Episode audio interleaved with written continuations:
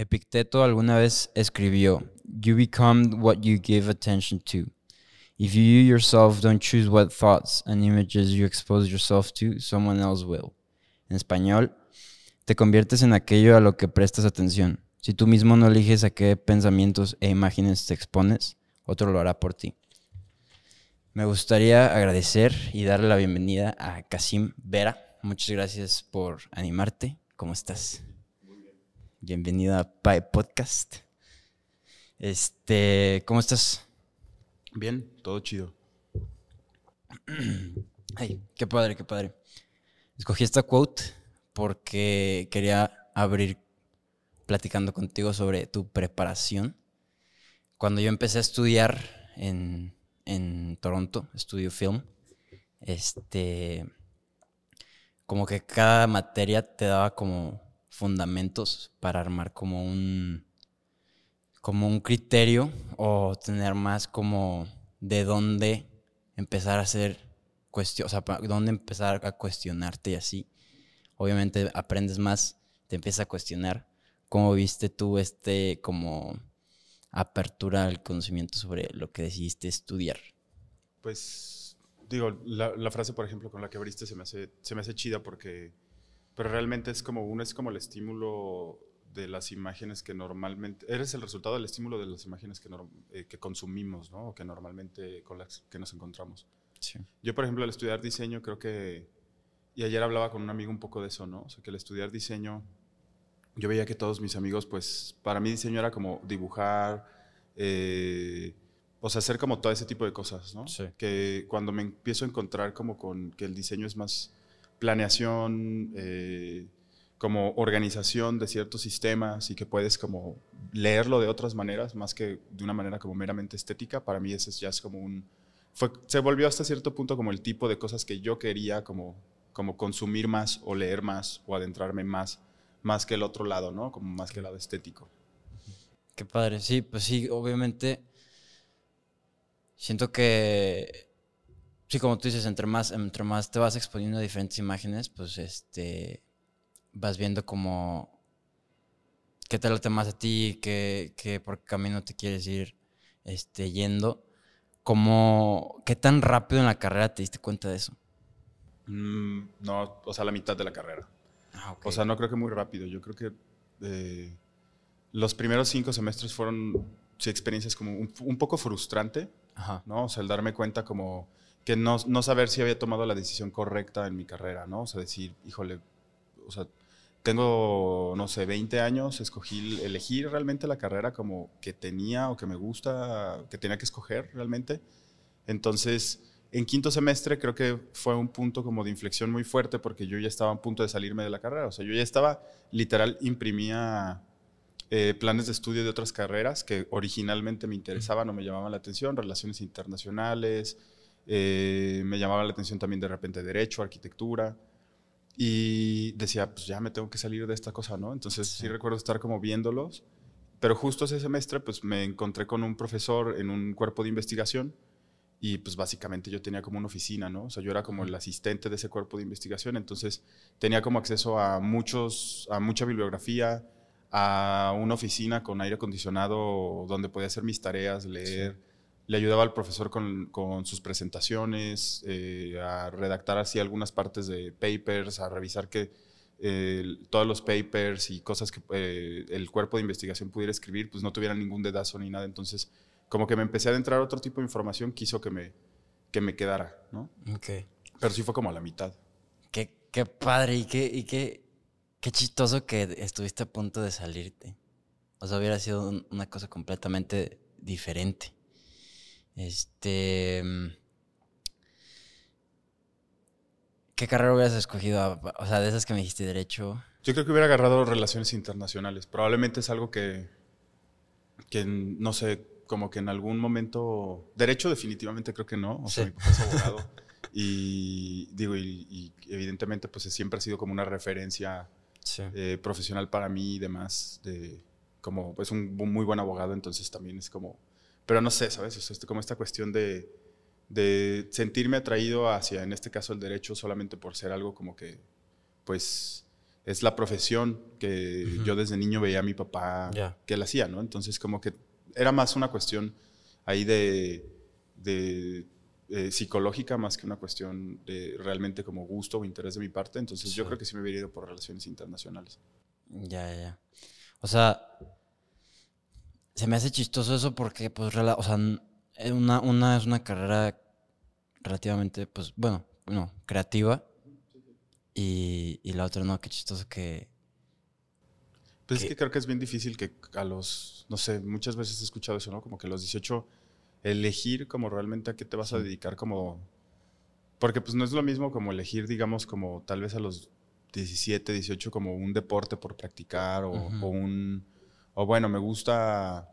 Eh, no sé, o sea, me gusta la arquitectura y pues puede enseñarme a dibujar chido y demás, pero eso muy es muy diferente a que puedas decir como, bueno, voy a estudiar cuatro años esta cosa y sales y después es como ver si neta, si quieres hacer eso, pues ya no tienes como mucho campo de acción. O sea, al final el tiempo es como se va cortando y no sé, a mí también era como eso. Yo decía, es que si me cambio de carrera, o sea, son dos años que la neta, o sea, sé hacer, sé parcialmente leer un plano, sé parcialmente eh, hacer un render, etcétera. Y es como, eso, si me cambio a relaciones internacionales, ¿de qué me sirve? Sí. O sea, entonces también era mucho esta sensación de decir, perdí mucho, o sea, perdí dos años de mi vida por una mala decisión, ¿no? Entonces también siento como que debería de haber partes, eh, poderte tomar como un, como un sabático en, cuestiones de decisión, o sea, de toma de decisión consciente, ¿no? Donde dices, ok, sí quiero estudiar eso o no lo quiero estudiar, ¿en dónde? O sea, cosas por el estilo. Sí, en, uno de los primeros episodios de este podcast, este, lo platiqué con, con Lucero, mi novia, este que estaría padre. Haz de cuenta que en Canadá, en la industria del cine, hay muchas. Como en Canadá, todo el cine es como movido por, por el gobierno, no es un sistema de estudios, este, como en Estados Unidos. Hay muchísimas, eh, se dicen, se llaman apprenticeship programs, y están bien padres porque es como este, este tiempo en el que eh, te dan chance de trabajar en casas productoras o, te dan chance de trabajar en instituciones del gobierno para ver cómo qué rollo y si, si te late. Y está, está padre porque el gobierno le, le da a la empresa privada la mitad de tu salario. Entonces, le conviene al, al, al, a la empresa, a la casa de producción, contratar a alguien así porque le va a pagar la mitad de lo que le pagaría a alguien que no fuera eh, de estos apprenticeships. Y, y entonces así estaría padre para, para ver si antes de decidir eso es de verdad lo que te gustaría. Sí, que pudieras meterte a, a explorar áreas, pero más desde una perspectiva laboral, ¿no? Porque evidentemente cuando eres, o sea, tienes 18 años, entonces si vas a una universidad pública, básicamente la universidad pública lo que te va a decir es como, este es el plan de estudios y mira, ¿no? O sea, si tienes preguntas, güey, pues marca al conmutador y resuelve las preguntas. Y si vas a una universidad privada, pues más bien es como, güey, claro, estudiar aquí es como si fueras a entrar al seminario, ¿no? Así de que aquí está excelente, hay alberca, hay de todo, las clases son las mejores, va a ser la mejor experiencia de tu vida. O sea, pero no, a lo que voy es, no es, realmente tú no puedes tomar una decisión de una manera como completamente consciente y bajo parámetros honestos de, de las otras personas, ¿no? Porque pues obviamente quien ya, o sea, no puedes, es difícil que puedas conocer, si no vienes de un medio, por ejemplo, yo no conocía a ningún diseñador porque pues mi familia, mis papás, etcétera, no, no vienen de un contexto creativo. Entonces, pues yo no le podía preguntar a alguien como, oye, ¿y esto es cierto? O sea, el mercado laboral, ¿cómo está? ¿Qué tipo de, en qué tipo de áreas me puedo, me puedo enfocar? Pero pues eso es igual, o sea, de todos modos, los amigos que yo tenía o que tengo que sí venían de un, un, contexto como más creativo, ¿no? O sea, familias de arquitectos, diseñadores, etcétera. Pues, tenían básicamente el mismo problema, ¿no? O sea, también era la misma cuestión de a qué me voy a dedicar y qué voy a hacer después. Sí, pues sí. Cuando, digo, yo no, el conocimiento que tengo sobre el diseño eh, industrial es por mis hermanos. Mis dos hermanos estudiaron diseño industrial. Y, y si, si llegué a tomar la carrera como un plan B por, por este sentido de que de la inmensa cobertura que tiene el diseño. Porque, o sea, Alexia, mi hermana, parece que estudió una cosa completamente diferente a lo que estudió Andrés. Porque cada uno agarró como su caminito y todos los diseñadores industriales, pues obviamente, bueno, naturalmente, ellos tienen sus amigos que también son diseñadores. Y también veía como, o sea, si tú ves esa referencia que dices que, tú no tenías, de, ver cómo el, diseño se, se, se abría de que a todo lo que te imaginaras. O sea, yo no tenía idea que podías, este, que el diseño entraba como esta cosa, creo que le dicen diseño de experiencia, ¿no? Que, o sea, que es literal, no es tangible, pero pues sigue siendo diseño así. Entonces sí, es chistoso eso del diseño. Te iba a preguntar, este, que cómo delimitas tu, tu vida personal de tu profesión. Porque, por ejemplo, yo desde que empecé a como aprender más cosas y, como conocer más el mundo del cine, es muy frecuente cuando la gente dice que pues ya no puedo ver una película de la misma manera que lo veía antes, ¿sabes? Pero cuando no estoy viendo una película, mi carrera no, no es como que esté en la vida diaria, ¿sabes? Pero el diseño sí. ¿Cómo buscas este balance? Pues, o sea, yo realmente como nunca, nunca estuve metido, por ejemplo, como mucho en te digo, o sea, a partir de quinto yo honestamente dejé como, o sea, y mi portafolio de estudiante de objetos me da hasta vergüenza, ¿no? O sea, es algo que cuando se lo he mostrado a amigos o algo, o sea, es como más, como hacer casi casi como un stand-up así de, como si fuera una broma lo que yo estaba haciendo, ¿no? O sea, me da muy, hoy, digo, con unos tragos me da risa, pero con, o sea, viéndolo normalmente, o sea, no sé por qué todavía lo sigo guardando, ¿no? O sea, es como una parte de, mi vida que digo, bueno, puede ser como un buen stand-up esta, esta cochinada que hice, pero creo que tal vez como nunca estuve muy metido como en esta cuestión de, de, objetos y demás, como que no, no me clavo tanto como, o sea, no sé, mis mejores amigos que sí están más metidos como en diseño de, como más tangible, objetos, interiores, etcétera, pues es gente que de repente está hablando como no sé, sale un nuevo reloj de, de, Apple, etcétera, y de repente están así como, güey, ¿ya viste el nuevo reloj? Es que mira, tiene esto y tiene esto y tiene estas cualidades y tiene o estas funciones. Y yo estoy como súper despegado de, de eso, ¿no? O sea, es que el nuevo Apple Pencil tiene este pedo. Y yo así como, va, pues cool, ¿no? O sea, les encantan, por ejemplo, los carros, ubican muchísimo de autos. O sea, como que yo no, al, no estar tan pegado a esa parte como muy tangible, realmente como que nunca modificó como mi entorno, ¿no? Pero sí, tal vez más bien la parte como más estratégica, ¿no? O sea, generalmente siempre estoy pensando si hago un proyecto ahorita en gobierno o algo, es pensar como en el, en el prototipo, ¿no? O sea, no puedo simplemente lanzar un proyecto así desde cero, ¿no? O sea, y desde cero a 100 y ¡zas! ahí está, ya lo sacamos eh, sacamos la convocatoria y que sea lo que tenga que pasar, sino más bien es, si es preguntarnos como, pues, como si fueras a hacer una silla, ¿no?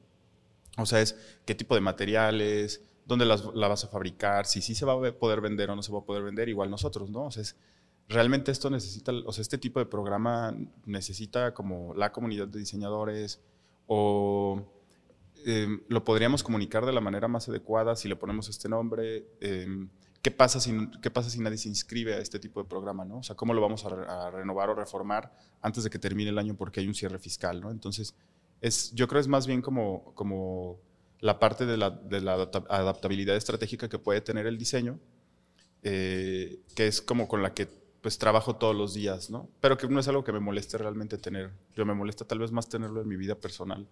O sea, como que razonarlo de esa manera, así de que no es que si salgo con esta persona, que pues, o sea, ¿sabes? O sea, puede ser más incómodo en esa manera, pero en mi trabajo, pues realmente es muy, es, es, es, constantemente como pensar de esa forma.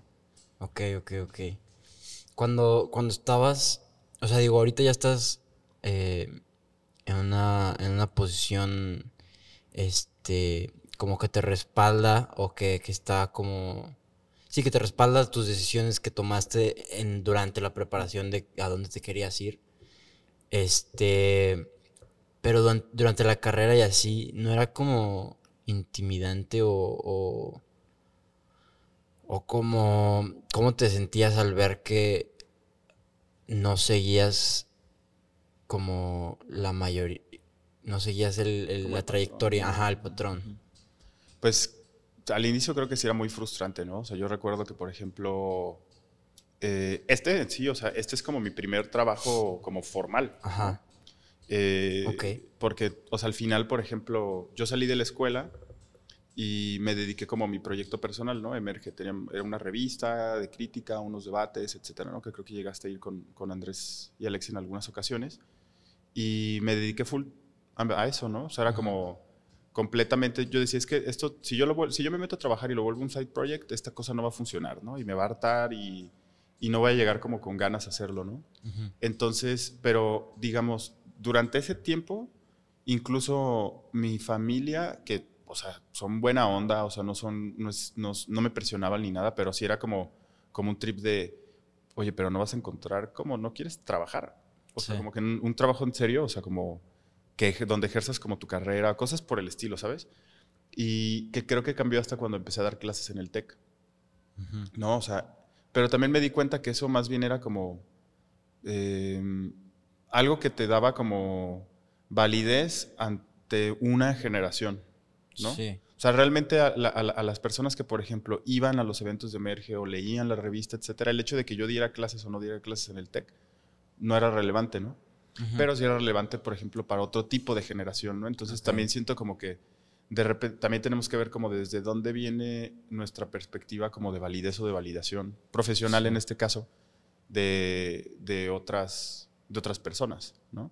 O sea, creo que eso es, como, como importante, pero claro que sí, al inicio sí fue como, o sea, como encontrar este, esta cuestión de decir eh, en dónde estoy parado, cómo lo estoy haciendo, o sea, la validez al final de cuentas siempre es, pues es importante, ¿no? Porque si no tienes validez, o sea, puedes tener validez desde de, una perspectiva, pero si no la tienes, por ejemplo, en este caso de, de eh, eh, personas que son adultos, más o sea, adultas que, más adultas que tú, más grandes que tú, que son importantes en tu vida, pues al final también te puedes como detener un, poco, ¿no? ¿Cómo ves este, este, o sea, en tu experiencia, en, momentos de duda o de falta de como validación de, gente importante en tu familia, de adultos, ¿cómo, era, tu, cómo, era tu respuesta como emocional? ¿Era como, como de que retadora de que yo sé que voy bien o, si era de que, o sea, tendrán no, yo creo que, o sea, incluso también, más que incluso personas mayores, o sea, también gente de tu generación, ¿sabes? O sea, yo te recuerdo que yo tenía amigos que, eh, o yo llegaba a escuchar que personas hablaban, por ejemplo, como de, eh, no sé, así como de, ah, pues el güey que tiene una revista y o sea, como que el vato que no sabe dibujar ni nada y que en la escuela no sabe dibujar ni nada y, ahora tiene una revista y escribe y es muy verbo y demás, ¿no? Y, y, tiene, y edita una revista de diseño, ¿no?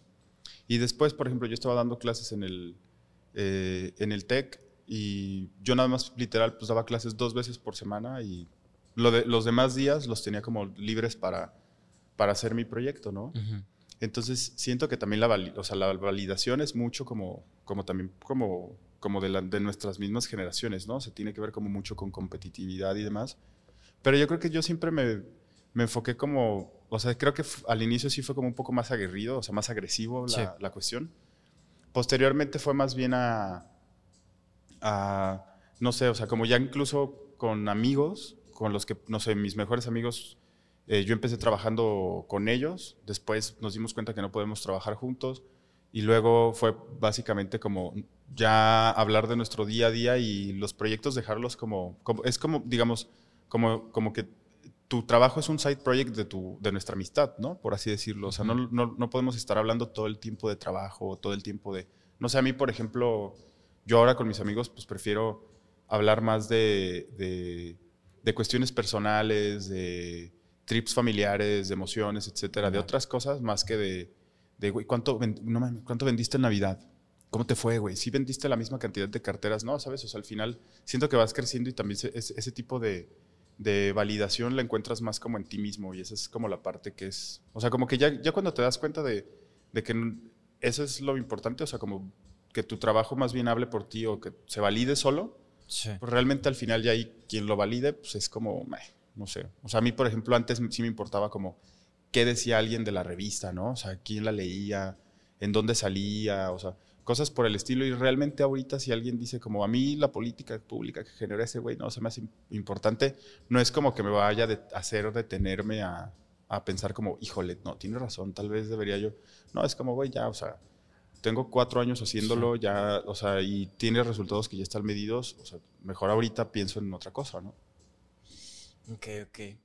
Cuando me imagino que a esta validación personal me imagino que llegó mucho con, este trabajo que tienes ahorita, ¿no? ¿O ya de antes? No, creo que eh, con Emerge se empezaba a generar y desde las clases y demás. O sea, siento que he tenido como la fortuna de tener trabajos en donde... o sea, mi, actividad ha sido como muy libre, ¿no? O sea, realmente en... Eh, no sé, por ejemplo, en Emerge pues puede hacer lo que yo quisiera. En el TEC, por ejemplo, en mis clases, pues al final es mientras sigas este plan y los alumnos y alumnas aprendan esto, pues no hay como un problema, ¿no? O sea, no, no tú prepara tus clases y organízalas de la manera en la que, o sea, tienes libertad de cátedra como total. Sí. Y aquí, pues, siempre y cuando cumplas, eh, o sea, no gastes más de lo que tienes programado porque pues, es imposible que gastes eh, más. Eh, los gastes, lo gastes en ciertas cosas o entregues la planeación presupuestal dentro de tanto tiempo, o sea, realmente tienes esa libertad. Entonces, al final, pues, no sé, o sea, siento que siempre eh, he tenido como la libertad de, de, trabajar por mi propia cuenta y hacer lo que yo quiero sin eh, buscar como una validación realmente, ¿no? Entonces, como que más bien aquí fue muy... Eh, eso más bien me sirvió me sirvió aquí como para poder empujar el área que al final es un área nueva, ¿no? O sea, no, no, no tenía como ni una planeación ni un tipo de objetivos iniciales. Ya. Y hablando de esta como libertad, este, ¿alguna vez pensaste o alguna vez este, fue opción salir de México? Sí, sí, sí, sí, o sea, creo que sí, al inicio, o sea, desde, pues es normal, ¿no? O sea, es como, por ejemplo, recuerdo desde que estaba estudiando eh, eh, me daba como curiosidad hacer un intercambio, pero pues era carísimo, entonces también era como a dónde y, y casi todo lo que encontraba pues sí estaba muy relacionado como a, pues sí, a diseño completamente convencional, ¿no? Salí de la escuela y siento que la primera vez como que quise salir era más como una cuestión así de, de, es que el campo laboral aquí está terrible, ¿no? O sea, aquí voy a estar trabajando ocho horas al día en una en, la industria metalmecánica haciendo tuercas y tornillos, eh, en un software dándoles vuelta, ¿no? O sea, es como, entonces era más bien como, como siento que las primeras veces que tenía como esta idea era más bien de salir como, eh, como por una alternativa, eh, o sea, porque no me gustaba el contexto en el que yo estaba, ¿no? Okay. Y siento que, por ejemplo, ahora es muy diferente porque ahora tengo como una perspectiva de salir como más desde me gusta el contexto en el que estoy, o sea, me gusta la posición en la que estoy, me gusta mi trabajo, etcétera, etcétera, pero en algún punto me di cuenta como, o sea, es que realmente eh, si hago las cosas chido en México, que el entorno es en ciertos entornos, ¿no? O sea, no digo que en todas las carreras y profesiones, pero en entornos como el diseño es menos competitivo o menos competido que la medicina, ¿no? O sea, sé eh, no sé, ¿sabes? O sea, o, el, sistema de justicia, por ejemplo. O sea, este güey llega eh, a un Supremo Tribunal, pues es prácticamente, o sea, es, muy complejo, ¿no? Entonces, diseño para mí era como un campo, o sea, volvió como un campo como de, acción más fácil de, de, poderte diferenciar o hacer proyectos que eran como diferentes, ¿no? O sea, decía, es que todas las revistas de diseño tienen imágenes, ¿no? Entonces hay que hacer una que no tenga imágenes. Entonces, a lo que me refiero es, el avance es como, es más sencillo por ahí, entonces me di cuenta como, como si hago chido las cosas aquí y, trabajo bien y tengo un campo, y veo mi contexto, o, en este caso México, como, como un campo de acción que me permite hacer las cosas eh, con quien conozco, eh, con quienes tengo amistad, etcétera, en el entorno en el que conozco, en donde soy, me es más familiar, eso es mi, o sea, ese es mi trampolín. ¿no? O sea, tengo que formar como esta parte para ya posteriormente, en el momento en el que piense irme, me vaya como bajo una perspectiva de, o sea, está, o sea, tengo ya como un, un back o sí, algo que me respalda, ¿no? O sea, como que siento que en eso ha cambiado esa perspectiva. Yo también, esa, esa perspectiva en mí cambió un buen. Este, obviamente yo sigo en, la etapa de estudiante, pero yo primero me había ido a Canadá pensando en, en que iba a hacer algo, o sea, iba a estudiar allá, iba a como obtener como el nombre, como la marca de ese lado de allá. Y este y ya después de alguna manera iba a regresar algo a México. Y, y siento que, que se me hizo estudiar allá y al estar en Canadá como que me cambió esta perspectiva de ahora decir de que no, o sea, con lo que aprendí aquí o con lo que estoy aprendiendo aquí, me voy a regresar a México y, voy a intentar hacer la base allá y si lo hago bien, este, en algún punto, eso, ese como, esa base que haga en México servirá de trampolín para, para llegar a, un ámbito como internacional, ¿no? Sí, es que creo que, o sea, mucha, mucha de la perspectiva en, México, y, o sea, mucha gente, yo, yo creo que tiene que ver como con, con la edad, ¿no? O sea, como cuando recién sales y, y obviamente pues sales, no encuentras un trabajo tan chido como el que pensarías que, que tienes que encontrar y, y, sigues dependiendo de tus papás, yo qué sé, o sea, como que tienes esta, o sea, es una, es, hay mucho más presión psicológica que se puede ejercer como en tu persona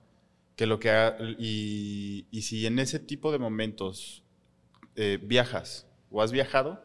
Yo, por ejemplo, yo recuerdo que yo regresé de mi, de mi primer viaje, cuando salí de la escuela, de, de la universidad, le entregué mi título a mi papá y mi papá me dijo así como, o sea, felicidades, etcétera, elige un viaje, ¿no?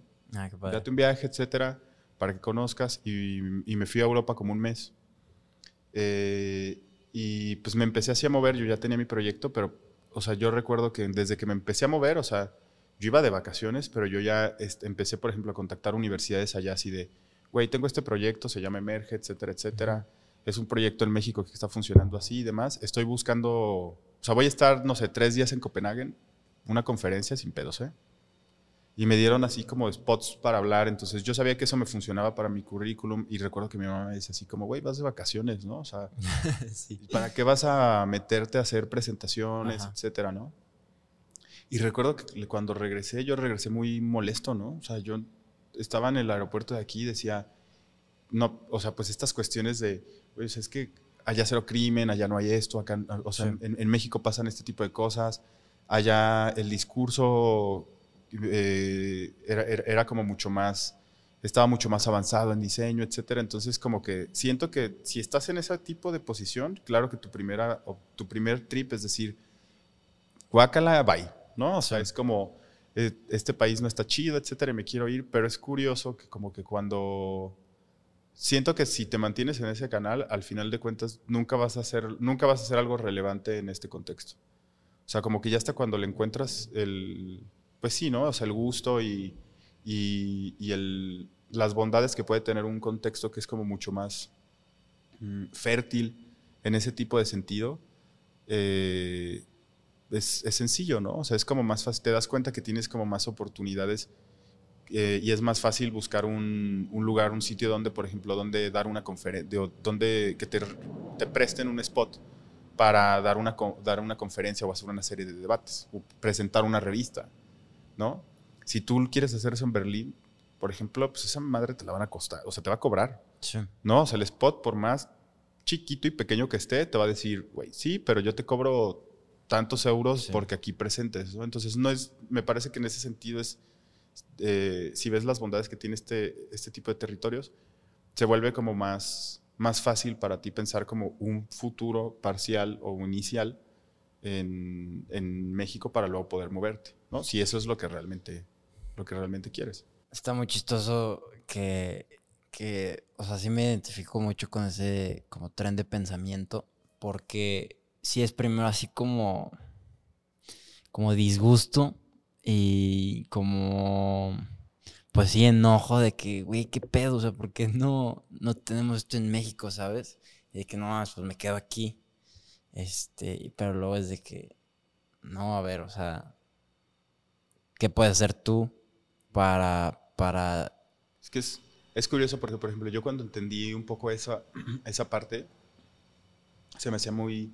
El primer semestre que yo empecé a dar clases en el TEC, em, ese justo recuerdo que ese semestre llegó un diseñador francés a Guadalajara, bueno, a México, Fabián Capello, y empezó, eh, en ese momento Xochitl Arias, que fue, era como quien me contrató en el TEC, eh, lo pone a dar clases conmigo durante dos semanas, ¿no? Entonces, como que yo me, yo me adentré más como al modelo de, de él, ¿no? O sea, él venía de estudiar en ECAL, en Royal College of Art, vivir en Londres, etcétera. Yo decía, wow, ¿no? O sea, es que o sea, ese es el modelo como más chido como de enseñanza y llega Fabián y se quedó.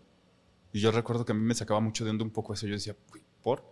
O sea, si ya vives en Londres, estudiaste en el Royal, etcétera, ¿qué pedo, no? O sea, como, ¿por qué te quedas en México. Y recuerdo que una vez me decía como, pues es que la cantidad de estímulos, y es, es, él es un güey que mucho de su trabajo es visual, ¿no? O sea, es gran parte de su trabajo es como completamente visual. Y de referencias visuales muy fuertes, ¿no? Entonces decía, es que México es un entorno súper rico para eso, ¿no? O sea, Europa es muy aburrido. Dice, yo, en Suiza, ¿qué, qué ves, güey? O sea, es, todo es así ordenado, etcétera, etcétera. O sea, son patrones que ya están como súper establecidos. Londres, pues sí, es muy multicultural y demás, pero pues no deja de ser eh, Reino Unido, que es como súper cuadrado y súper hermético, ¿no? Sí. sí. Y aquí es como vas a un tianguis y te vuela la cabeza, ¿no? Entonces también para mí era como bien raro, como, como esta cuestión de decir, tal vez sí me gusta, o sea, empecé también un poco a pensar, me gustaría salir y vivir en el extranjero, en un entorno que es como diametralmente diferente al mío eh, o a, a mi país, para ver si realmente me gusta o no. Capaz que, o sea, cumples este, pues este trip de sí, claro, vives en el extranjero y súper ordenado, te vas a Suiza, etcétera, y regresas y dices, no mames, ¿no? O sea, qué aburrido, O sea, sí está chido, vives bien, etcétera, etcétera, pero pues está de, o sea, está de flojera, ¿no? O sea, es, realmente no, no me gustó, ¿no? Entonces también siento que por eso no, no, es, no me parece que sea, o, creo que es conveniente también como que no encontrarle, tener como una relación amor-odio con México es normal, pero como más hacia, más hacia el entorno como de amor, creo que es como más, más conveniente, ¿no? Sí, totalmente. Y justo te, te, te iba a preguntar sobre esto de que, de como la nostalgia o, el, apego, más bien, el apego que se le tiene como a la cultura material en México. Porque,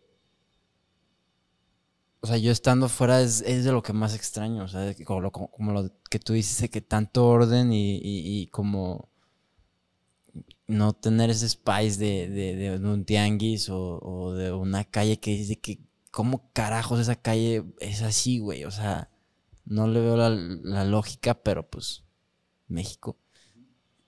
Y hay, hay como algo muy bonito en eso. Y sí, totalmente, totalmente me hace sentido esto que cuentas de, de del diseñador francés. Justo, justo, de hecho, mira, justo el, cuando yo, yo escribo cosas, más o menos, cuando como cuando tengo algún pensamiento que digo de que no, esto tiene que estar en, en, escrito. Y, y cuando llegué de Toronto acá, en estas vacaciones, pues de que después de un par de semanas he vuelto a mi visión local, a mi visión local, algo que perdí los primeros tres días que pasé en esta vacación. Las calles no eran usuales, accidentadas, rotas, impredecibles encontrarse con la naturalidad de su ambiente cálido, azul y verde, el paraíso en el que concreto y pintura fue montado coexistiendo con aquello faltante en Toronto.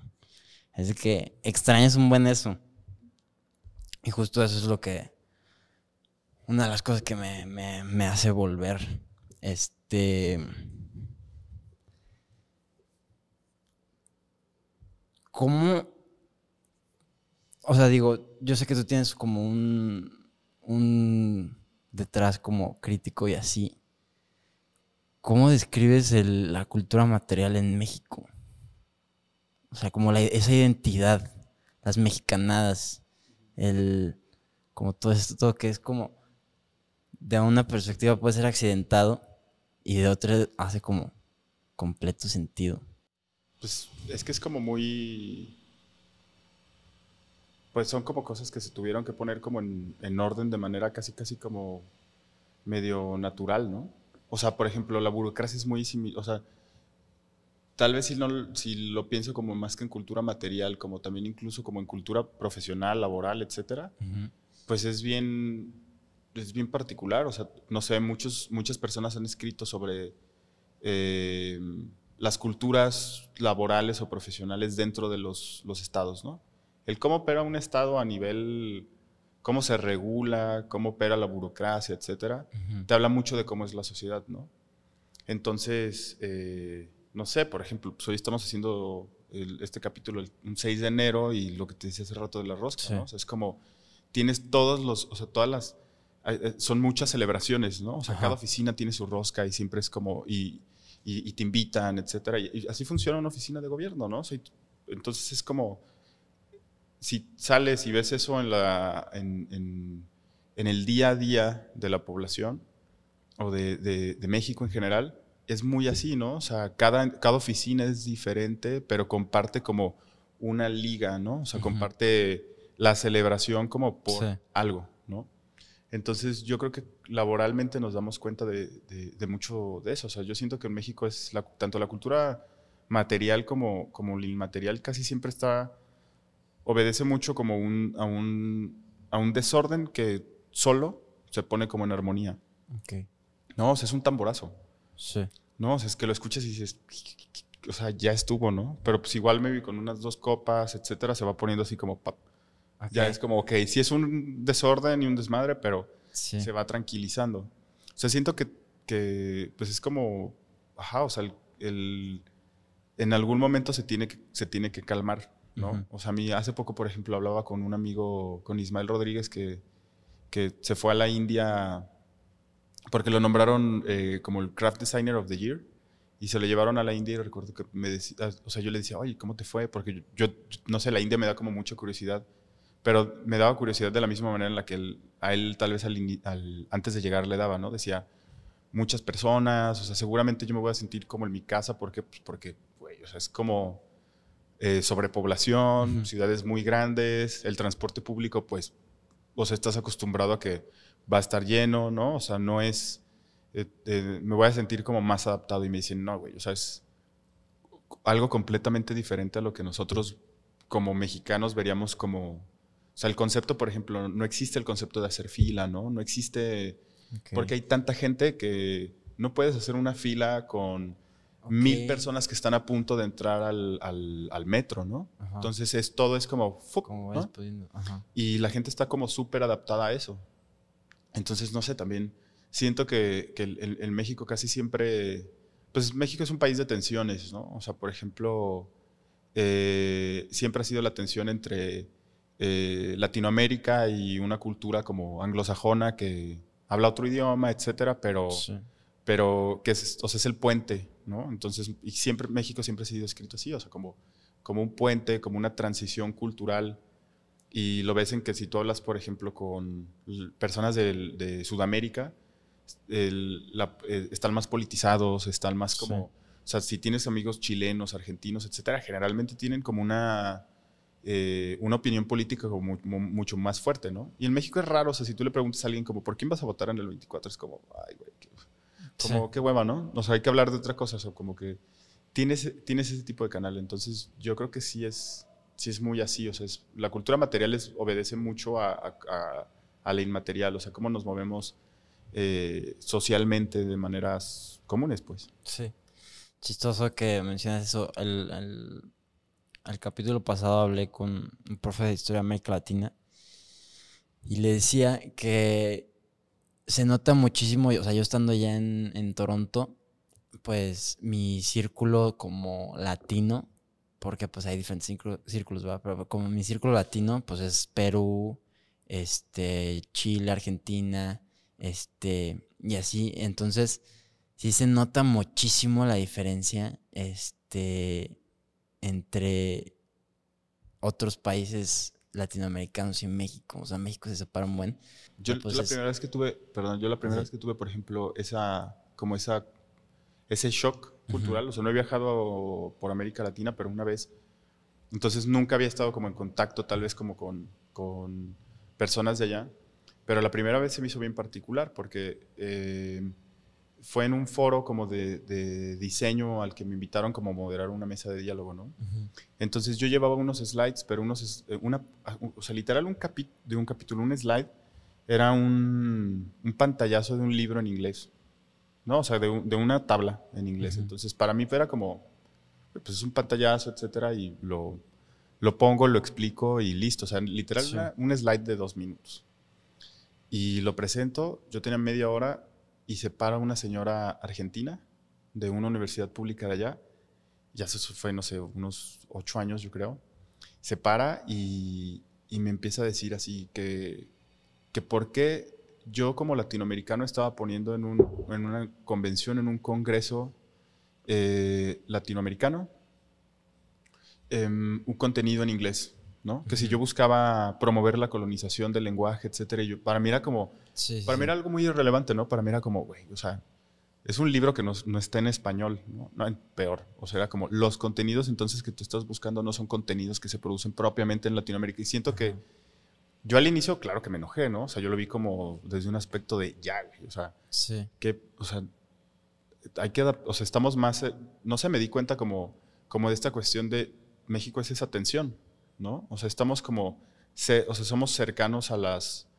a, ambas culturas, ¿no? Y con las dos culturas son, son culturas de, son, son dos culturas con las que sentimos em, identidad y no identidad, ¿no? O sea, nos identificamos en ciertas cosas o nos queremos identificar en ciertas cosas eh, con los Estados Unidos o Canadá, etcétera, en las cuestiones como de consumo, de cuidar el medio ambiente, tal vez en, en me vi en cuestiones en Canadá. Eh, de, decir, claro, ¿no? O sea, pues al Mexa le encanta el Costco y le encanta ese tipo de cosas, pero al mismo tiempo también como que voltea al sur y le gusta como esta cuestión de el, o sea, el ambiente tropical desconocido, ¿no? O sea, el hablar como, el, bailar, ¿no? O sea, como encontrarse más como con esa cultura, siempre, siento que siempre está en tensión y es, por eso está también interesante México como territorio, pues. Sí, la, la como la geopolítica o sea, sí es muy chistoso que en, el podcast pasado mencionamos de que es como que México no se quiere sentar en la mesa totalmente latina, pero y también se quiere sentar en la mesa de Estados Unidos, pero como que Estados Unidos no lo deja, entonces está como en esta intermedio de que para qué lado me voy. Sí, pues hablas, por ejemplo, no sé, son, son territorios que pueden ser muy... Hay pocos en el mundo que son así, ¿no? O sea, Ucrania es uno de ellos. Eh, Turquía es otro bien interesante, ¿no? O sea, que siempre están bailando entre la identidad como árabe completamente, el formar parte como de este, de, o sea, de, este territorio súper eh, hermético y con costumbres como, como de miles de años, ¿no? Y con muchísima historia. Y por el otro lado eh, están, o sea, son la frontera entre el mundo árabe y Europa, ¿no? Y Europa Occidental, ¿no? O sea, como ya va cada vez están, eh, Turquía tiene cada vez más influencia en, en, Europa, ¿no? O sea, es como no puedes formar parte de la Unión Europea, pero, pero, o sea, eres, o sea, nos cortan el gas los rusos y eres súper importante, ¿no? Entonces también se me hace como que son, son territorios como, como chidos en ese, en, ese sentido y que no, no, no todos los países tienen como como, pues sí, esa, esa bondad, ¿no? O sea, son, son, son como mucho más, eh, más cerrados o, iguales, ¿no? O sea, por ejemplo, si te imaginas, no sé, crecer en, em, incluso sí, o sea, en Canadá, por ejemplo, ¿no? O sea, nacer en Canadá, crecer en Canadá, pues te, o sea, eh, tu entorno es como uno, ¿no? O sea, tu vecino del norte es un pingüino y tu vecino del sur es, o sea, e, e, eso es un gringo que tiene armas, ¿no? O sea, es como tienes como, pero todos hablan el mismo idioma, etcétera. Y, en México siento que eso es como lo chido, o sea, que también tienes, y es lo que hace que mucha gente venga, ¿no? O sea, el otro día hay estadísticas que se hacen bien raras, por ejemplo, veía que México es creo que el segundo país que más turismo recibe a nivel mundial, justo abajo de Francia, por ejemplo, ¿no? O la cantidad de personas de Estados Unidos que vienen a vivir como en México, ya es como no sé, ha aumentado el tanto por ciento de, en tres años, ¿no? Entonces siento como que también es muy atractivo en ese sentido eh, el país justo por esa, por esa dualidad. Ya. También es curioso como las repercusiones o efectos, más bien efectos que se tiene por, por esta dualidad que dices. Estoy leyendo el, el libro de Octavio Paz de Laberintos de la Soledad y, y muchas, o sea, literal son nueve ensayos buscándole el, la identidad al mexicano y, y, habla mucho sobre esta... Primero habla mucho sobre esta como dualidad, pero entre, antes de geográficamente, primero entre, entre tipo los españoles y, y, los indígenas que viven aquí. Pero ya después, como pues ese libro fue en los 50, habla mucho de, de, los Estados Unidos y de acá. Y, y se cuestiona de que, que, si, que si el mexicano te baja la mirada porque no sabe quién es, o, o como este, este sentido de que tenemos como una falta de, de, de, conocimiento sobre nosotros, o sea, sobre nuestra identidad, por esto mismo de que cómo escoges si, eres uno, si eres otro, o en, o en, qué punto central te pones y así. Yo recuerdo que hablaba en, esa, en ese libro un poco como sobre la identidad del pachuco, ¿no? Ajá. Y de cómo el pachuco era como una especie de... O sea, no es... O sea, no es gringo porque se viste de manera diferente y claramente no va a ser gringo porque sí. físicamente sus rasgos son distintos, pero no es, no es, eh, no es mexa, ¿no? Porque uh -huh. se viste como un dandy italiano, ¿no? O sea, el, la, la, vestimenta no lo identifica. Ajá, sí, sí, sí. Sí, es, eh, creo que pasa es como... Pues es que justo, o sea, al final también fue uno de los también que empezó como a hablar de, de estas cuestiones de, de en, intentar encontrar como esa, como esa identidad como nacional, eh, pues que es bien complejo de encontrar si vienes de un país sí. así de complejo, ¿no? Y así de, así de grande, con el que no te, o sea, está medio difícil identificarte como con una cuestión nacional patriótica, porque uh -huh. pues, realmente los gobiernos no han sido como lo más funcionales, o sea, no te identificas sí. tan fácil como con una cuestión patriótica, porque eh, identificarte con eso implica identificarte como un poco con el Estado, con lo militar, con la historia, o sea, el, y también que son muchas historias de opresión, etcétera. Entonces también sí. como que dices, no sé si realmente me siento tan cómodo eh, parándome sí. y, y, orgulloso, y, y, orgulloso de, de la bandera nacional, ¿no? O sea, como que en este te, te, vuelves más, y siento que por eso el Mexa de repente se vuelve como más lejano a esas a esos sentidos de pertenencia a, a, eh, sobre los símbolos, ¿no? Sí, antes de irme yo, yo también, o sea, me sentía muy ajeno, muy ajeno a, a sí, a mi país o lo que, lo que creía que representaba.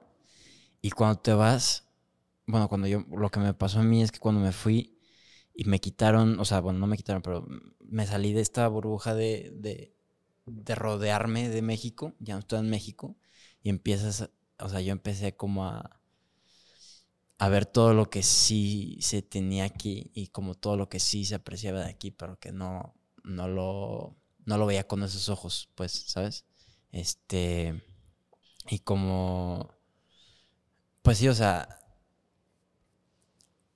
al no tener a México presente es como, le das la importancia o le das como el, el, el valor de lo que dicen de que no, no no aprecias algo hasta que ya no lo tienes o hasta que te lo quitan, ¿no? Sí, pero creo que, por ejemplo, no sé, a mí me pasaba, cuando estuve en Toronto se me hacía bien interesante que Alain, mi amigo, me decía, no sé, por ejemplo, que el 50% de la población de Toronto no había nacido ahí, ¿no? Uh -huh. Y te das cuenta como también como de la, de la cantidad de diversidad. Y siento que, porque también es eso, ¿no? O sea, ahorita hemos hablado como de lo, lo chido y todo, pero también hay ciertas sí. realidades que dices, es que sí, o sea, el Mexa, por ejemplo, no está acostumbrado a la diversidad. ¿No? Y le cuesta, y le cuesta sí. un montón de trabajo aceptar que eh, las parejas del mismo sexo se casen, que la migración sea la misma para quien viene del norte, para quien viene del sur. O sea, sí. ese tipo de cuestión de aceptar la, la, diversidad le cuesta mucho trabajo porque su entorno no es diverso. Todo mundo habla español, todo mundo más o menos se ve igual, sí. ¿no? O sea, no es como que no hay brincos muy fuertes como en Canadá. Pasas un barrio caminas una, cuadra, y estás prácticamente, escuchas, o sea, escuchas otro lenguaje. Sí. ¿No? O sea, escuchas otro lenguaje y físicamente la persona, o sea, las personas que están caminando ahí son completamente diferentes. Entonces, como aquí no, es, no, no vemos eso, no, no, vemos esos brincos tan abruptos, eh, incluso en la Ciudad de México, en las partes más turísticas, la Roma, la Condesa es como gringo, francés, gringo, gringo, gringo, francés, alemán, bla, bla, bla, holandés. Y es más ese tipo de, o sea, es la diversidad entre, entre ese tipo de países, ¿no? Pero pues eso realmente no es, es, un sector de la población mundial como muy pequeño. Sí. Y creo que en ese tipo de países también allá notas eso, o sea, como que el, el, el la, yo por ejemplo decía, es que este tipo de entornos como mucho más diversos te vuelven más tolerante, más tolerante con la diversidad y más, más que tolerante, más respetuoso del espacio ajeno. Que eso en México es como, como, eh, no sé, o sea, no es, no es algo que pasa tanto, ¿no? O sea, el, el mexa no respeta mucho el espacio el espacio ajeno, ¿no? Por ejemplo, eso me refiero de que, pues, a subirle la música a tu vecino, ah, hacer una fiesta de noche, cosas por el estilo. O sea, eso es no respetar como el, ir en un, el que el güey del transporte público le suba a todo volumen a su música, es como, es, entonces son cosas que de repente a nosotros nos parecen tan normal y no nos, no nos resultan como, como conflictivas tal vez si, si, te estás moviendo todo el tiempo aquí, pero como que cuando no las tienes, también esas son las cosas que de repente dices, es que esto es lo que, por esto, son por las cosas por las que dices, es que si quitáramos estas cosillas, o sea, si nada más fuéramos como un poquito más conscientes de que esto existe y que tiene que haber como menos, puede haber como un poco menos, menos caos, incluso a, muchos extranjeros que vienen y todo y que de repente dicen, guay, caos, está chingón, y que vayas en el transporte público y es como, sí, güey, pero o sea, imagínate, o sea, yo crecí aquí, imagínate ir en el transporte público a la universidad mientras estás terminando de estudiar, o sea, estás yendo hacia un examen y el güey trae así Valentín Elizalde a todo volumen, eh, a las 7 de la mañana, ¿sabes? Con, con focos neón, dices, güey, no, o sea, esto no, es, no es posible, pues, o sea, también siento que esa es, pues esa es la onda un poco en, este tipo de entornos. No lo había visto de esa, de esa manera, pero sí, sí, sí, completamente en cada cuadra cambia y, y si te vas dando cuenta. Y aparte es chistoso como dentro de una misma ciudad, como las reglas em, como de ciudad, cómo caminas en la banqueta, cómo subes y bajas las escaleras y así, dependiendo en la, en la zona en la que estés, se va moviendo diferente. O sea, en el, en el barrio chino es de que es muy diferente a en la Union Station, por ejemplo es de que en uno es, pues, se podría ver como caos, pero también es como, pues cada quien es su rollo y, llega del punto A al punto B como puedas y este, y como pues mientras no le choques a alguien, ¿sabes? Y comercialmente también lo ves, ¿no? por ejemplo, comercialmente es muy diferente la manera en la que puedes, en la que haces, asistes a un restaurante, vas por un cafecito o algo, o, o, vas a hacer alguna compra a un, a un mercado, a un espacio del tipo, eh, con nacionalidades tan diversas, ¿no? O sea, eh, comprar café, no sé, yo visité, por ejemplo, el Myland en Montreal y se me hacía bien loco que era como un barrio como con mucha influencia italiana, como italiano muy tradicional, ¿no? O sea, como, pues sí, como de, como eh, de inmigración italiana así desde hace muchísimos años y judíos jasídicos, ¿no? Entonces, como que ese choque entre el italiano que de repente es muy eh, te va a hacer un espresso doble, un latte así en friega, con panecitos súper ricos, etcétera, pero que todo el tiempo está detrás de, la barra platicando entre ellos y están casi casi así como que puteando todo el tiempo, moviendo las manos, gritando y voltean con sus compas y es como, ¡eh, te! Y empezar así, ¿no? Y era como muy raro de salirte justo de ese entorno, caminar dos cuadras y entonces estar en medio de un barrio completamente jasídico, con banda con barba, patillas, ¿no? Así súper serio, o sea, todo súper callado. O sea, como muy hermético todo. Entonces también, eh, no sé, ese tipo de trips está, o sea, está chido que tengas como ese tipo de, de, diversidad y que te acostumbres a ese tipo de diversidad. Y tipo, sí. Y Canadá y Montreal los ves como un, como un trip, o sea, de que un lugar para ir un rato y regresarte, o los, o los verías potencialmente para vivir ahí? no sé, como nunca había estado ahí, a mí me gustó, se me hace muy, se me hicieron bastante chidos, o sea, siento que son como un entorno en donde eh, me gustó también mucho como el trip que tienen con la naturaleza, ¿no? Y lo cerca que está como, como eso. Yo sí creo que eso, por ejemplo, es algo que últimamente me ha llamado más la atención como, como en mi vida, o sea, como, como tener más contacto, o sea, cada vez he disfrutado más, por ejemplo, cuando voy a una playa, conozco afortunadamente chido la, la costa, por ejemplo, de Jalisco, y me gusta que sea como tan, obviamente no Vallarta, ¿no? Pero abajo de Vallarta, hacia Yelapa, etcétera, como que te mueves entre, entre Yelapa y Carella, se me hace como que es muy, es muy padre que esté tan desolada y me late ese tipo de trip, ¿no? O bosques así sin gente, y, pero es difícil encontrarlos, ¿no? O sea, a pesar de que México es tan vasto, al final como que necesitas que alguien, y es, es, chido que alguien te diga como, mira, chécate aquí, chécate acá, ¿no? Y ella se me hacía muy padre eso, o sea, se me hacía muy chido que pudieras como moverte básicamente como... O sea, si tienes auto, con transporte público lo puedes hacer, pero si tienes auto y manejas unas tres horas, no, llegaste al lugar más desolado así del mundo y eso se me hace muy chido.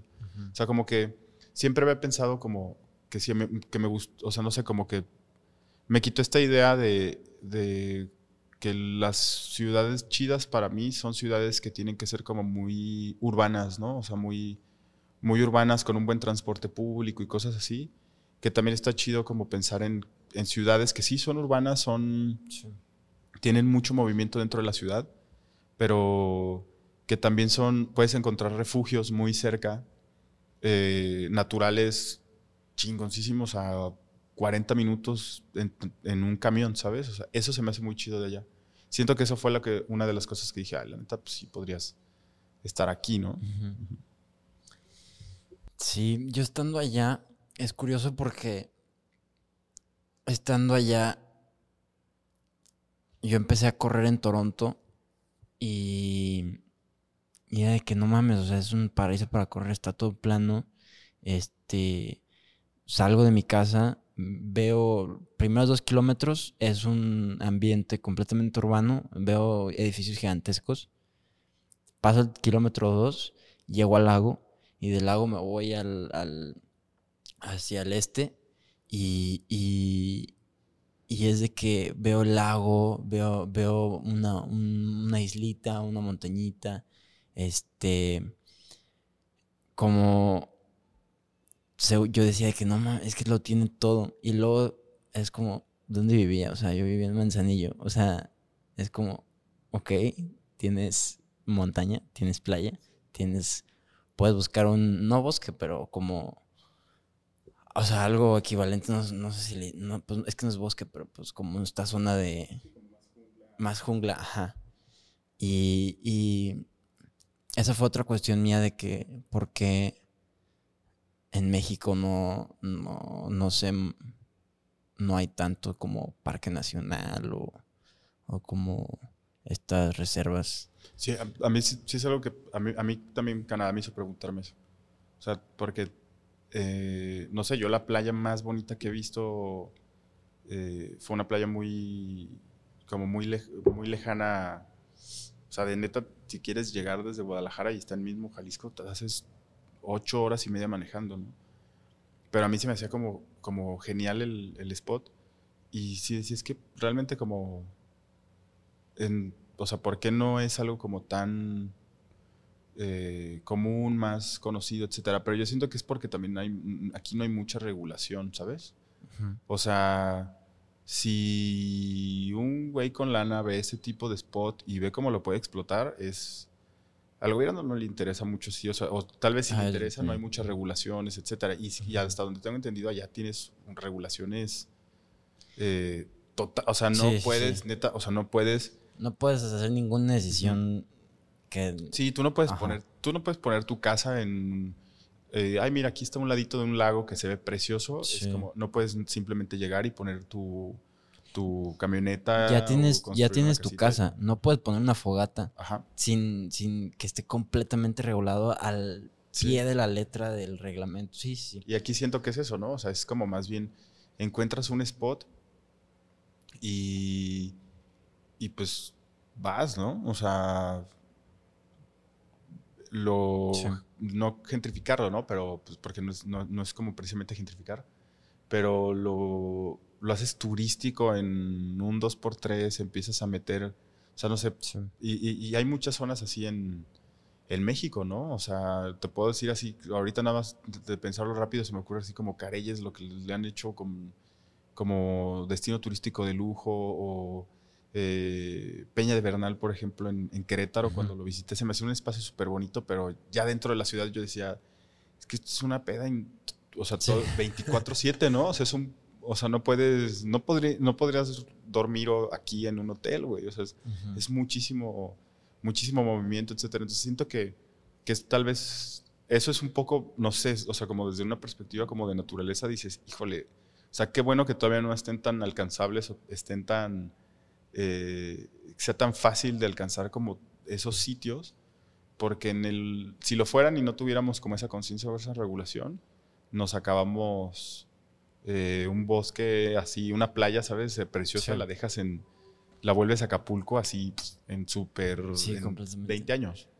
Y hasta, y hasta en cómo está como, como las ciudades o pequeños eh, poblaciones están como construidas, ¿no? O sea, bueno, yo, yo pues te digo, viví en Manzanillo y es de que las partes más bonitas, como que no, no puedes hacer mucho con lo que, con lo que ya está hecho, porque las calles como que cortan, o sea, no puedes tener un espacio grande, por ejemplo, porque está literal la calle, o la playa y en 30 metros menos ya está de que una calle y ya están todos los de que Hoteles. Hoteles, ajá, sí.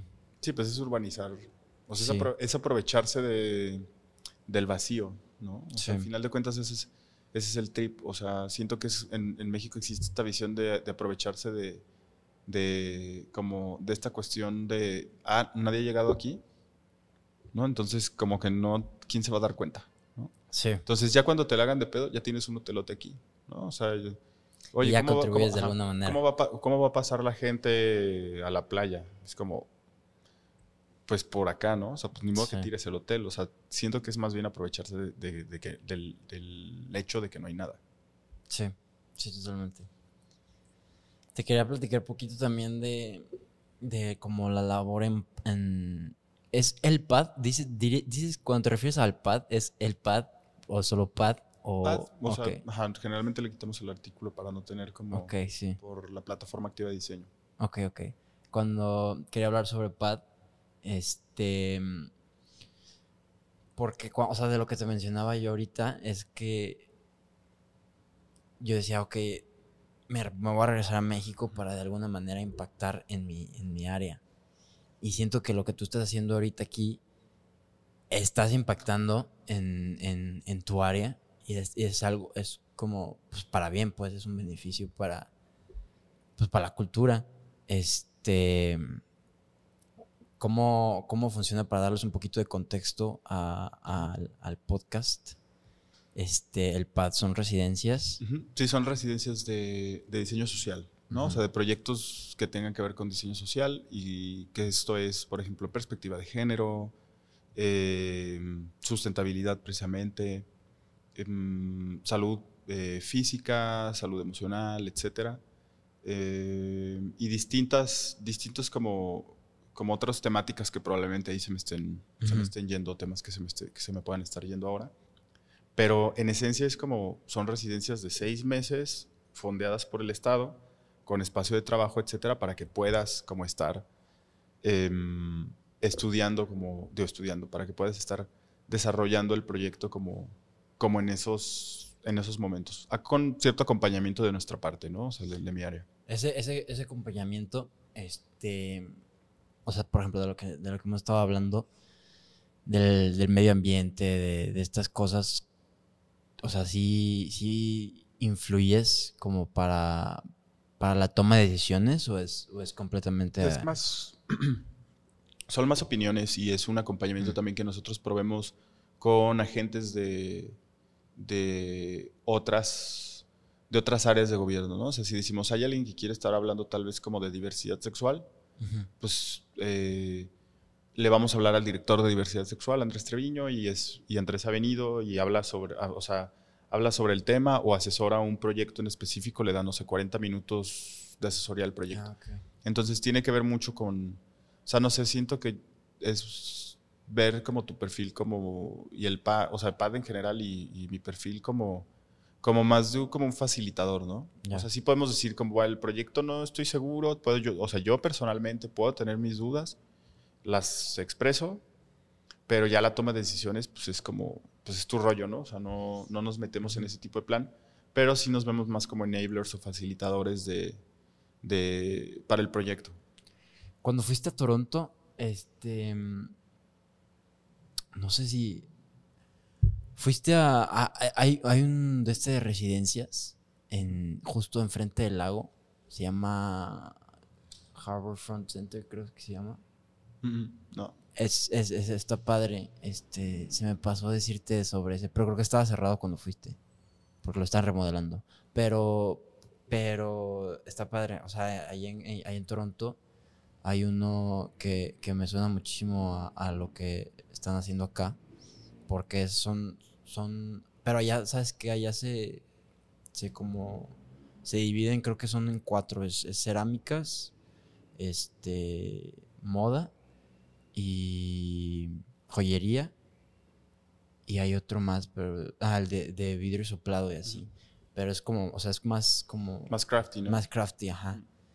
Sí, nosotros realmente, o sea, no, no hay como una visión o sea, el resultado, o sea, la materialidad del resultado realmente no es como lo que le da como relevancia al, proyecto como tal. Okay. Sino más bien como, como el sentido eh, de, la pertinencia social que puede tener como, como el, el tipo de resultado, ¿no? O sea, si tiene que ver con eh, con perspectiva de género, que es, ¿no? O sea, es un manual, puede ser, eh, o sea, no sé, digo manual porque pues es un caso que, estuvo, pero pues es que hizo Lupita Lenes de, por ejemplo, hacer un manual de arquitectura con perspectiva de género, ¿no? Como para que te hagas preguntas en el momento en el que estás diseñando un espacio eh, habitable, etcétera, de por qué las tarjas están hechas, todas tienen medidas antropométricas que obedecen a mujeres, ¿no? Y no, no a hombres. ¿no? Entonces, como que te hagas ese tipo de preguntas, Entonces, acá más bien el caso era como el manual, la investigación. O sea, ya sí, ya como lo quisiera desarrollar a nivel eh, eh, posteriormente, o sea, un nivel tal vez como más práctico, pues ya era como, como más responsabilidad de ella. Pero sí, sí es más como ver al diseño como, eh, como un una disciplina que te puede dar como mucha información bien relevante o en este caso sobre impacto social, ¿no? Qué padre. Cuando, cuando llegaste a este trabajo, este, me dices que es como, fue como tu primera experiencia de, trabajo de tiempo completo, ¿no? sí. ¿Cómo fue este comienzo laboral? Pues o sea, para alguien que nunca ha tenido ese trabajo. Pues yo había trabajado en el TEC y cosas así, ¿no? Pero pues era más bien como dar clases. No es como dar, es dar clases. Pero esto fue más bien como, pues llegar y más como, más que adaptarme al, al, 9 a 5, lunes a viernes, cosas por el estilo.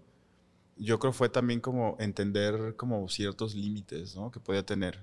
O sea, yo antes mi trabajo siempre ha sido una parte secundaria de mi vida en cuestión como de lo que normalmente el cómo se desenvuelve mi día. O sea, procuro trabajar, eh, o sea, trabajo, trabajo así como de estar enfrente de la compu y llenar cosas, o sea, como que, pues lo que normalmente le llaman como la hora nalga, ¿no? Sí. O sea, procuro que sea, sea lo menor de mi día.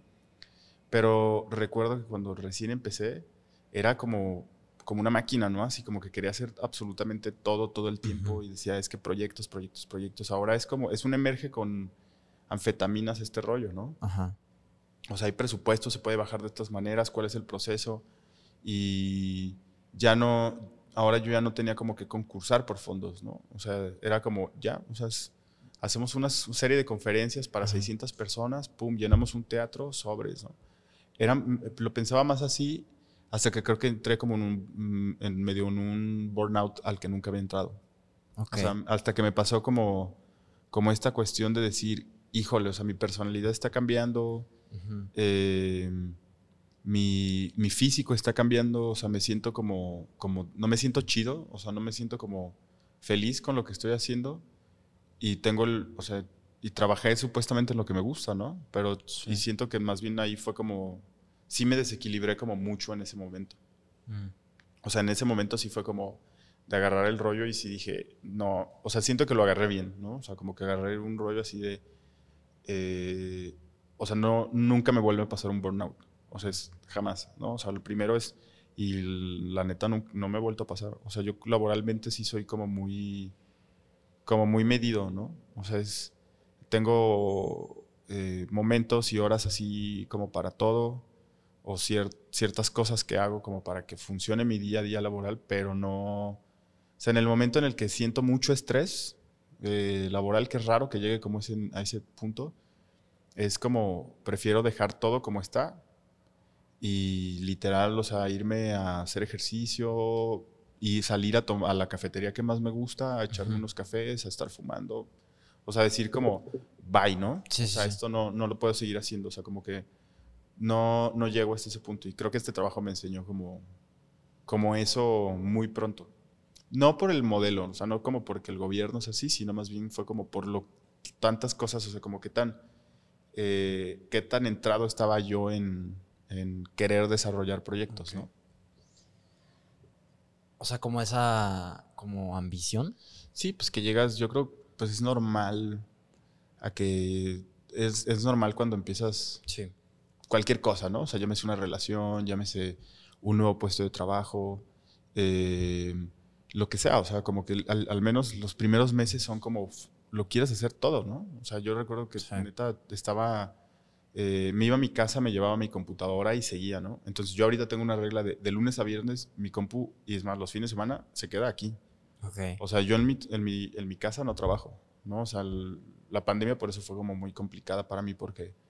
Eh, yo justo me acababa de, tenía como poco tiempo de haberme mudado a, a, mi departamento que está como a seis cuadras de mi trabajo y me mudé como en un plan de, pues, o sea, mi departamento es un departamento de descanso, de lectura, de videojuegos, de uh con mis amigos, de tomar café con mis amigos, o sea, de lo que sea, menos de trabajo. O sea, yo no, después de ese burnout, ¿no? Yo decía, no, ya, o sea, quiero caminar a mi casa, no manejar, etcétera, ¿no? Llega la pandemia y pues, o sea, afortunadamente como que los primeros, posteriormente fue como, eh, alguien tenía que venir a la oficina, ¿no? O sea, como hacer guardias. Entonces a mí me quedaba seis cuadras, yo encantado, yo era, o sea, venir a este edificio era así padrísimo, yo decía, claro. Y me la pasaba aquí solo, ¿no? Entonces creo que sí, o sea, mucho esa cultura laboral para mí es como, como eso. Y sí es, sí es esencial porque tienes que tener límites. Y es muy fácil, siento que con esta libertad de la que hablamos hace rato, de que como pues sí, tú, tú te limitas o tú te, tú te haces tu plan de, de ataque hacia tu trabajo, hacia tu nuevo proyecto, hacia lo que sea. Y es muy fácil emocionarte y darle... Sí, el 150. Ajá. Y al final no, pues no es tan productivo al final eso, ¿no? sí, total. No, hay mucho, lo ves en mucho, no sé, o sea, siento que en mi generación, o sea, yo tengo 31, y yo creo que en mi generación hay mucha gente que yo ya he visto cómo su salud se afecta como Es el hustle culture bien cañón, güey. Muy fuerte. Y creo que eso, no sé, o sea, siento que mis alumnos actualmente, que generalmente andan, andan rondando como los 23, 22 años, 21 probablemente, no, no tienen mucho esta cultura como de, de, no sé si todavía tal vez porque no, no han encontrado algo que les encante y de repente le o sea, vuelquen su atención 150% a eso. Pero siento que son más conscientes de que eso puede pasar porque ya han visto ese canal. ¿no? Y como yo ya lo he visto, yo es como, también es como un canal que digo, o sea, ningún trabajo, ninguna cantidad de lana que estés haciendo vale así el 10% de tu salud mental, física, emocional, o sea, ni de pedo, ¿no? O sea, es como...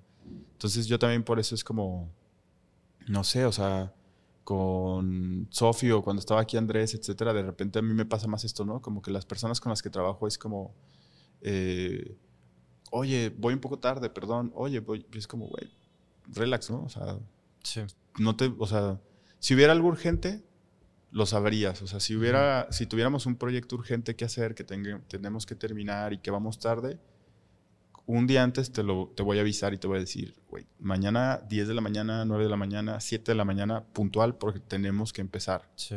¿No? Y tenemos que entregar a las 3 de la tarde. Si no, si se te atraviesa un café, pues tráeme uno, ¿no? O sea, más, ¿sabes? O sea, es más como este rollo más de compas de, de llegar y si estás estresado, estresada, pues, oye, a ver, vamos a tomar este café afuera, lo resolvemos, ¿no? O sea, siento que es más, me gusta más trabajar desde esa parte porque al final hace que tu día a día laboral sea mucho más efectivo en, en realidad, ¿no? Rinde más a largo plazo. Sí, totalmente. O sea, yo nunca, pues no sé, no, no me voy a ir de la oficina. Eh, si me voy después de las 7 de la noche es porque, no sé, o sea, estuve leyendo algo que, o estuve trabajando en algo que genuinamente me gusta y, y me quedé un ratote ahí, ¿no? O haciendo una aplicación de un posgrado, lo que sea. O sea, como que no, no desde una perspectiva de me tengo que quedar a terminar, porque si no termino mañana, no, o sea, no, me parece que sea, sea saludable. Yo esa, esa parte, este, me di cuenta mucho otra vez mi, mi, ida a Toronto ha sido como la respuesta de un buen de cosas que, que tengo ahorita. Yo desde... ¿Cuántos años tenía? Como en segundo secundaria, no me acuerdo cuántos años tienes en segundo secundaria. Yo ya sabía que me quería ir a estudiar a Toronto, estudiar cine.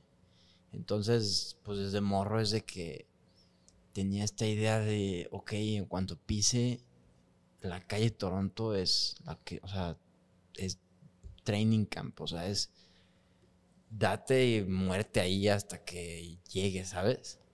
Este, y eso fue desde que, desde que me puse la meta hasta que ya estando en Toronto llevaba unos, unos que, unos seis meses, poquito menos.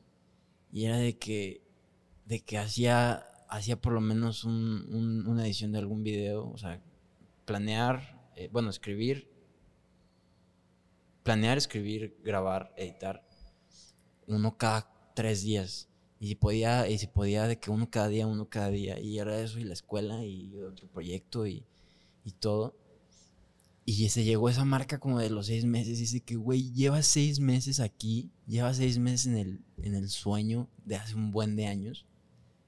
¿Y qué has hecho como para disfrutarlo? Y fue como de que, o sea, no he hecho nada. O sea, no he hecho nada aparte, aparte de escribir, grabar y editar. O sea, pasaba más de la mitad del día en un, sentado en, una computadora.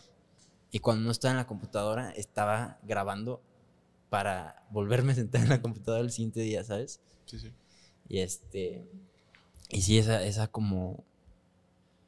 Esa como lección de que, de que, a ver, aguanta, espérame tantito.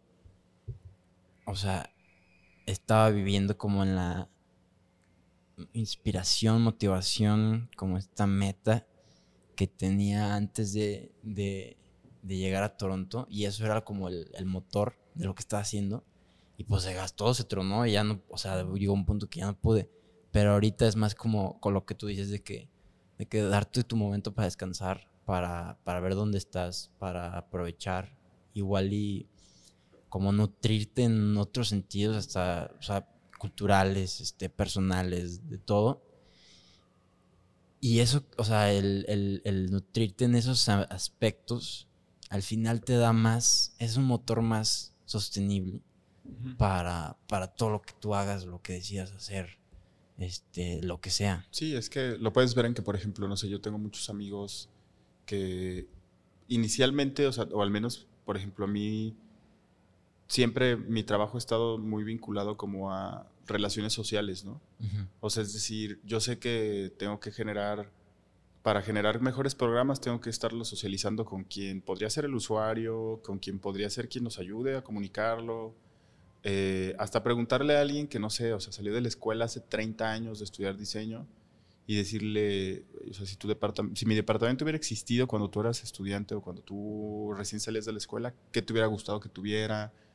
Eh, buscar patrocinadores, etcétera, ¿no? Gran parte de eso es como mi, mi, trabajo, o sea, mi trabajo siempre ha sido como muy, incluso desde con Emerge, o sea, y las clases pues no se diga, ¿no? Y siento que muchos amigos han visto eh, el desarrollo profesional como de sus carreras en el trabajo, ¿no? O sea, en, en, en, las horas invertidas específicamente en trabajar, o sea, que digamos, buscar patrocinadores no es un trabajo. O sea, social, socializar un proyecto no es un trabajo. ¿no? O sea, a mí muchos, o sea, volviendo a esta parte como que me decían de la, esa validación, etcétera, era como, ay, güey, o sea, no, no estás trabajando, ¿no? O sea, estás buscando sponsors. Y es como, güey, siéntate con alguien que no conoces o que, o sea, no sabes exactamente cómo, cómo va a reaccionar, etcétera, y necesitas que patrocine un... y logra que todo eso se dé, es complicado, ¿no? Y, pero yo siento que, por ejemplo, las personas que han trabajado más de esa manera, como la que tú justo describes, o sea, de, de o sea, compu, resultado, compu, resultado, etcétera, esas personas a los cinco años físicamente son diferentes, radicalmente diferentes. Y si eso lo mantienes, durante, siete años después, eres diferente y ya no puedes volver atrás. Entonces también, o sea, ya no puedes volver a, hacer lo que eras hace siete años, ¿no? O sea, tener la misma salud que tenías hace siete años. Entonces, no sé, o sea, para mí es algo como que sí genuinamente le puedo, le tengo como, como un miedo o adversión hacia decir, no, no, puedes trabajar de esa manera. O sea, ¿por qué? Porque al final, al final después no lo vas a disfrutar.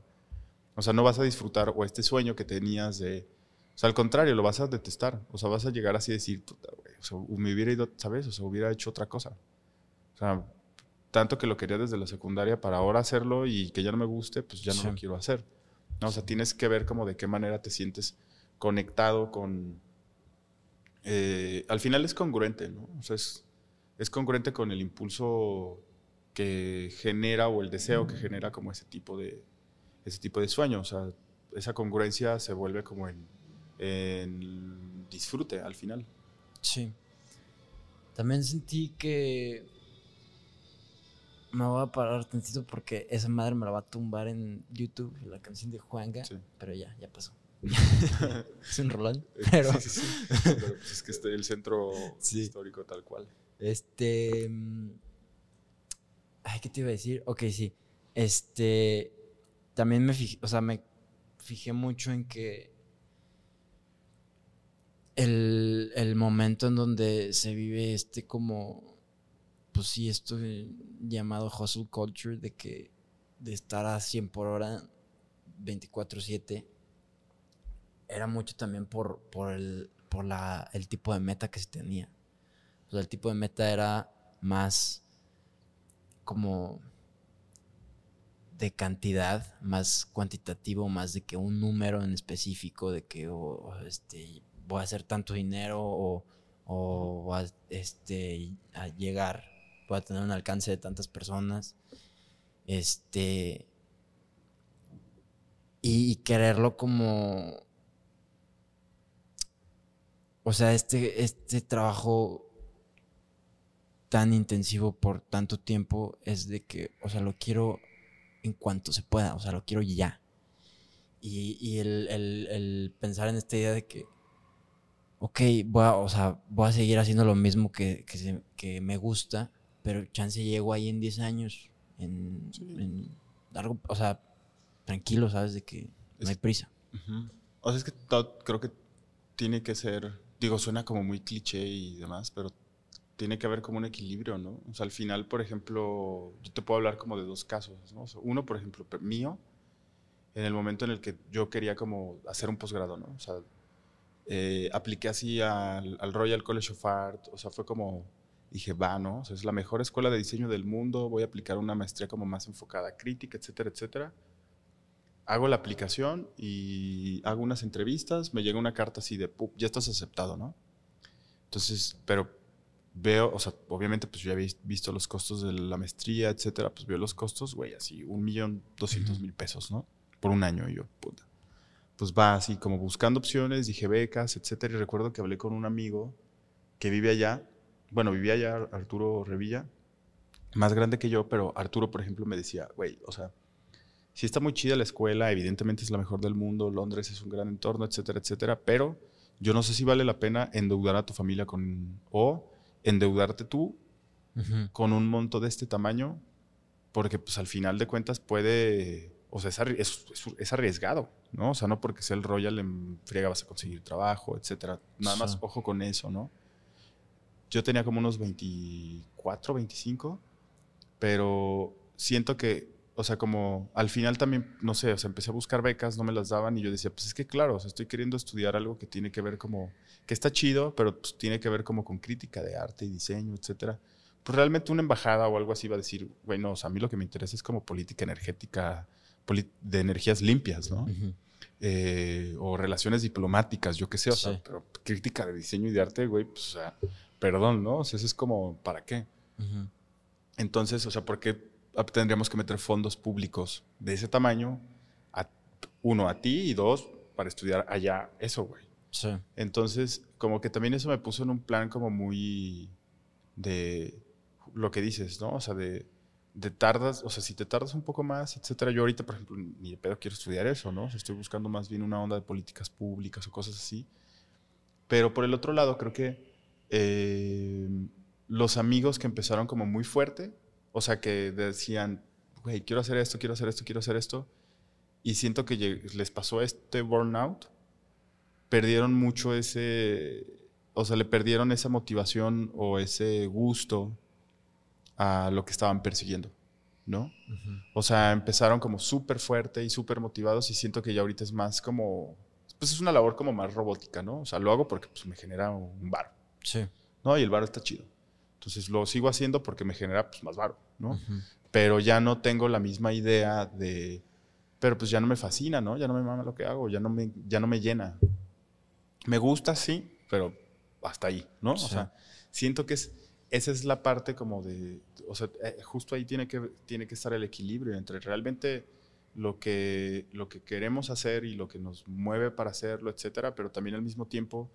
Eh, el, tiempo al que vamos, ¿no? O sea, el entendimiento como de, o sea, todo tiene un proceso, porque si no estás, si no van de la mano como eh, las ganas, la motivación y tu ubicación temporal en, en, qué parte del proceso estás, y no lo, no lo equilibras, entre, no equilibras esas dos cosas, creo que ahí ya estás como, ya te vas perdiendo, o sea, ya te vas ofuscando mucho, ¿no? Y te vuelves ya como más de pues ya, o sea, esto ya se acabó, ya no pude, ya no lo hice, o lo tengo que hacer, ¿no? O sea, que también es, similar en ese sentido. Sí. O el tener que.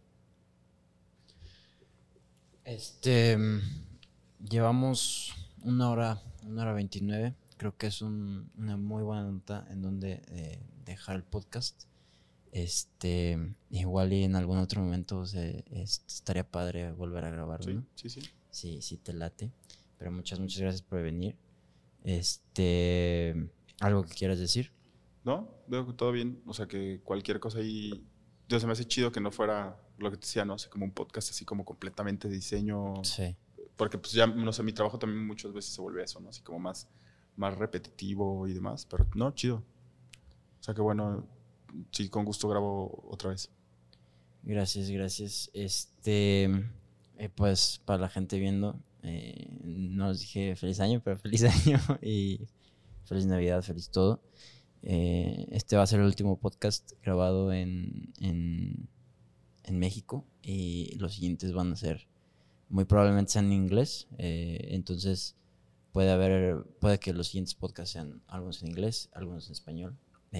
muchas gracias por, por estar. Y, ah, también, hay ¿Quieres dar tus redes? O... Sí, sí, sí, sí, O sea, las mías, las personales son arroba Casim Vera, k a s i latina M Vera con V. Y las del PAD son en Instagram arroba pad, p a -D punto Jalisco. Perfecto. Ya estamos. Pues muchas gracias por venir. Y Chido. Peace out.